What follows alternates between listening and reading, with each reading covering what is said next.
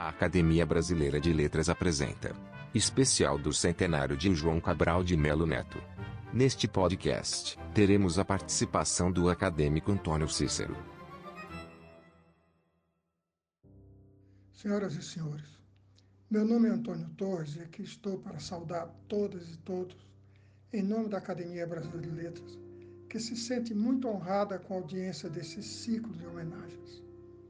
Hoje, é o acadêmico Antônio Cícero que fará a sequência do especial do centenário de João Cabral do Melo Neto, iniciado semana passada pelo poeta e ensaísta Antônio Carlos Sequim.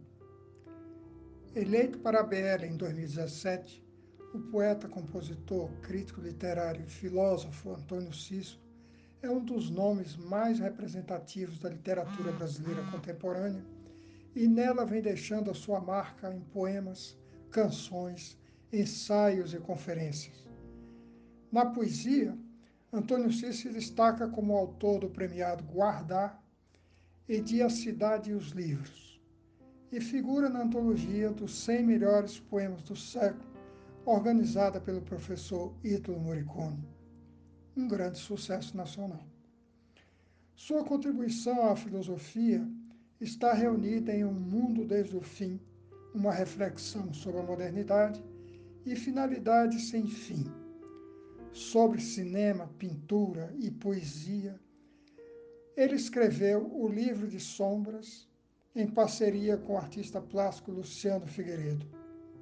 A eclética produção de Antônio Cícero inclui uma coletânea de quatro CDs em homenagem à Casa do Mundo de Andrade, junto com Chico Buarque, Gabriel, o Pensador, Ronaldo Bastos e Fernando Brandt, e o documentário Janela da Alma, de João Jardim e Walter Carvalho, do qual participou com personalidades como o escritor José Saramago e o cineasta Wim Wenders. Com a palavra, Antônio Cícero. João Cabral de Melo Neto foi um dos poetas brasileiros mais originais e influentes da segunda metade do século XX. Embora pela sua idade alguns o tenham qualificado como pertencente aos poetas da chamada geração de 45, ele tinha toda razão quando afirmou que pertencia à geração de 45 somente no sentido de que havia nascido entre o ano tal e o ano qual mas não no sentido de pertencer a esse grupo de São Paulo ou de seguir as suas ideias. Na verdade, João Cabral não se identificava com nenhum grupo particular de poetas. Assim, ele criticava o que considerava ser o subjetivismo dos poetas líricos de sua época. Um prejuízo dessa visão excessiva de subjetivismo dizia ele, é o fato de o poeta, a partir do momento em que se torna exclusivamente lírico, passar a falar só dele próprio. Onde está a poesia que fala das coisas? Não se vê mais. Agora, o poeta só fala das suas angústias. De maneira mais geral ainda, ele disse eu não acredito num poeta, nem gosto da poesia que fale de coisas já poéticas. Um poema como eu fiz, Catar Feijão.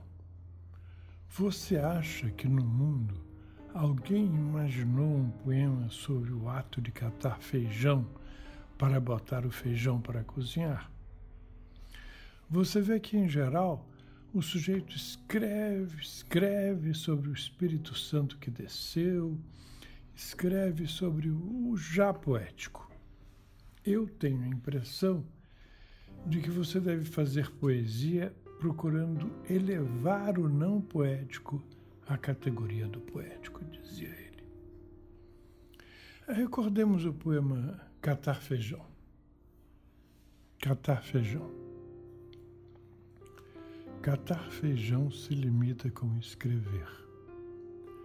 Jogam-se os grãos na água do alguidar e as palavras na da folha de papel. E depois joga-se fora o que boiar. Certo, toda a palavra boiará no papel, água congelada, por chumbo seu verbo. Pois para catar esse feijão, soprar nele e jogar fora o leve ioco, palha e eco.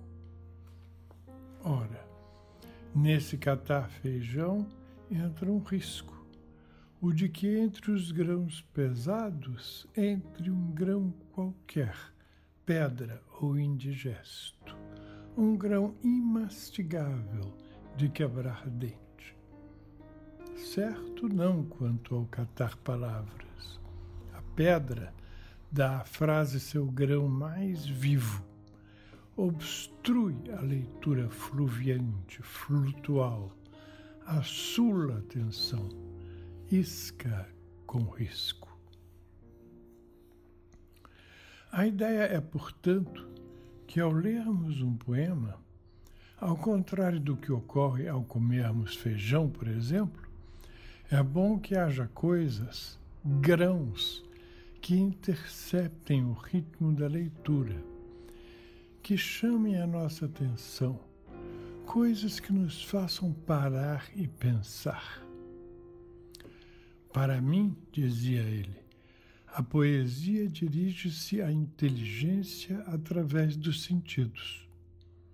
É por isso que, como bem observou Antônio Carlos Sequim, Cabral, contra a tradição lírica, que valorizava sobretudo as melodiosas vogais, valoriza obstáculos consonantais do discurso poético. É assim que no poema Catar Feijão, as aliterações dos dois últimos versos exprimem essa ideia. A pedra da frase seu grão mais vivo obstrui a leitura leitura fluviante, flutual. É assim que, para Cabral, a poesia não é linguagem racional, mas linguagem afetiva. Dirige-se à inteligência, sim, mas através da sensibilidade. É importante observar também que, para Cabral, arte é construção não vejo fronteira nítida entre a arte e o artesanato, dizia ele. Assim, para Cabral, você tem que descobrir suas regras e, embora não sejam regras consagradas, serão regras que você respeitará religiosamente. Desde o momento em que você as respeite, está exigindo de si próprio maior trabalho. E uma coisa que você faz com inteligência e trabalho é forçosamente melhor. A atitude de Cabral em relação ao verso livre mudou muito com o tempo. Certamente porque foi com o tempo que ele passou a dar mais valor ao trabalho. Assim, em 1953, ele declarava: Acho o verso livre uma aquisição fabulosa e que é bobagem qualquer tentativa de volta às formas pré-estabelecidas. Abrir mão das aquisições da poesia moderna seria para mim como banir a poesia do mundo moderno. Pois bem, 35 anos depois, ele afirmou que uma das coisas fatais da poesia foi o verso livre. No tempo em que você tinha que metrificar e rimar, dizia ele, você tem, tinha que trabalhar seu texto. Desde o momento em que existe o verso livre, todo mundo acha de descrever a dor de corno dele como se fosse um poema. No tempo da poesia metrificada e rimada, você tinha que trabalhar e tirava o inútil. Aqui nos lembramos da importância de Paul Valéry para Cabral. De fato, Ele chegou a dizer uma vez que Valéry foi o cara que eu mais queria ter conhecido e acho que deve ter sido o ser mais inteligente que houve. Pois bem, Cabral conhecia sem dúvida a afirmação de Valéry de que é poeta aquele a quem a dificuldade inerente à sua arte dá ideias, e não é aquele a quem ele as retira. Para Cabral, a valorização do trabalho correspondia a uma relativa desvalorização da emoção como fonte da poesia.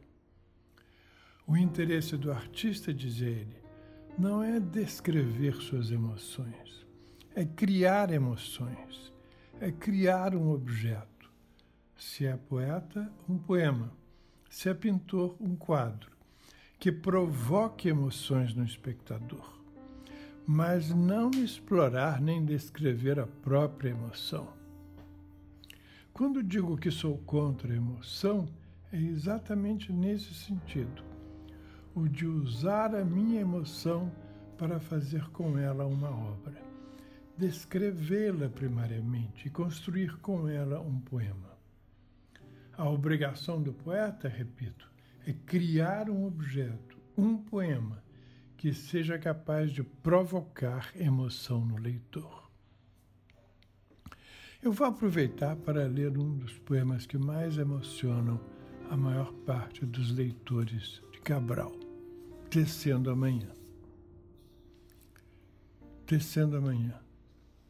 Um galo sozinho não tece uma manhã.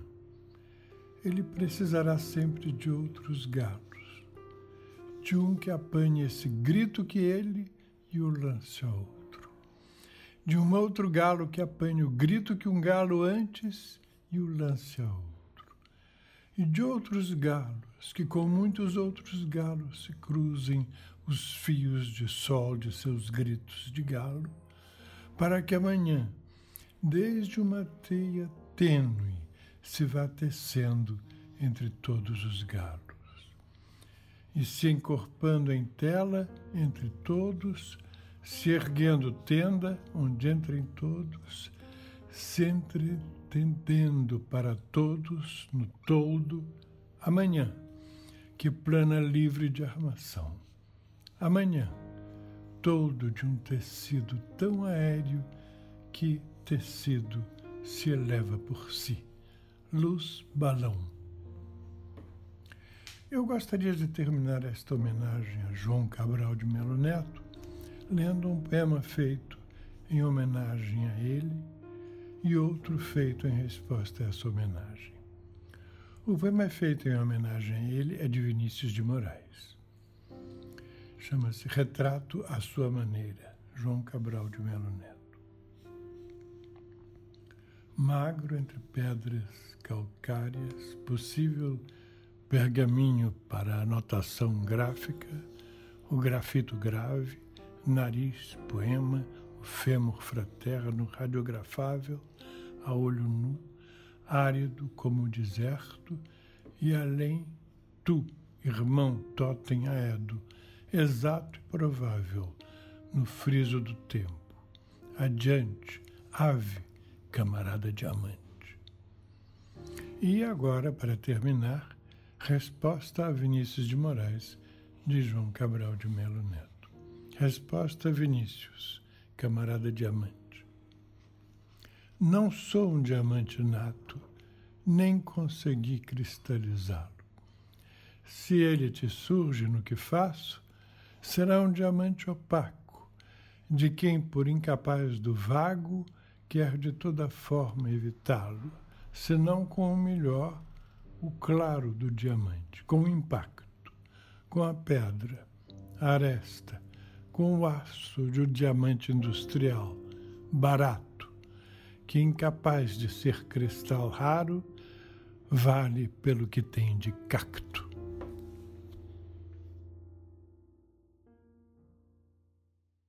Acompanhe nosso podcast semanal, lançado todas as quartas-feiras durante a quarentena. Acesse nosso site www.academia.org.br barra podcast.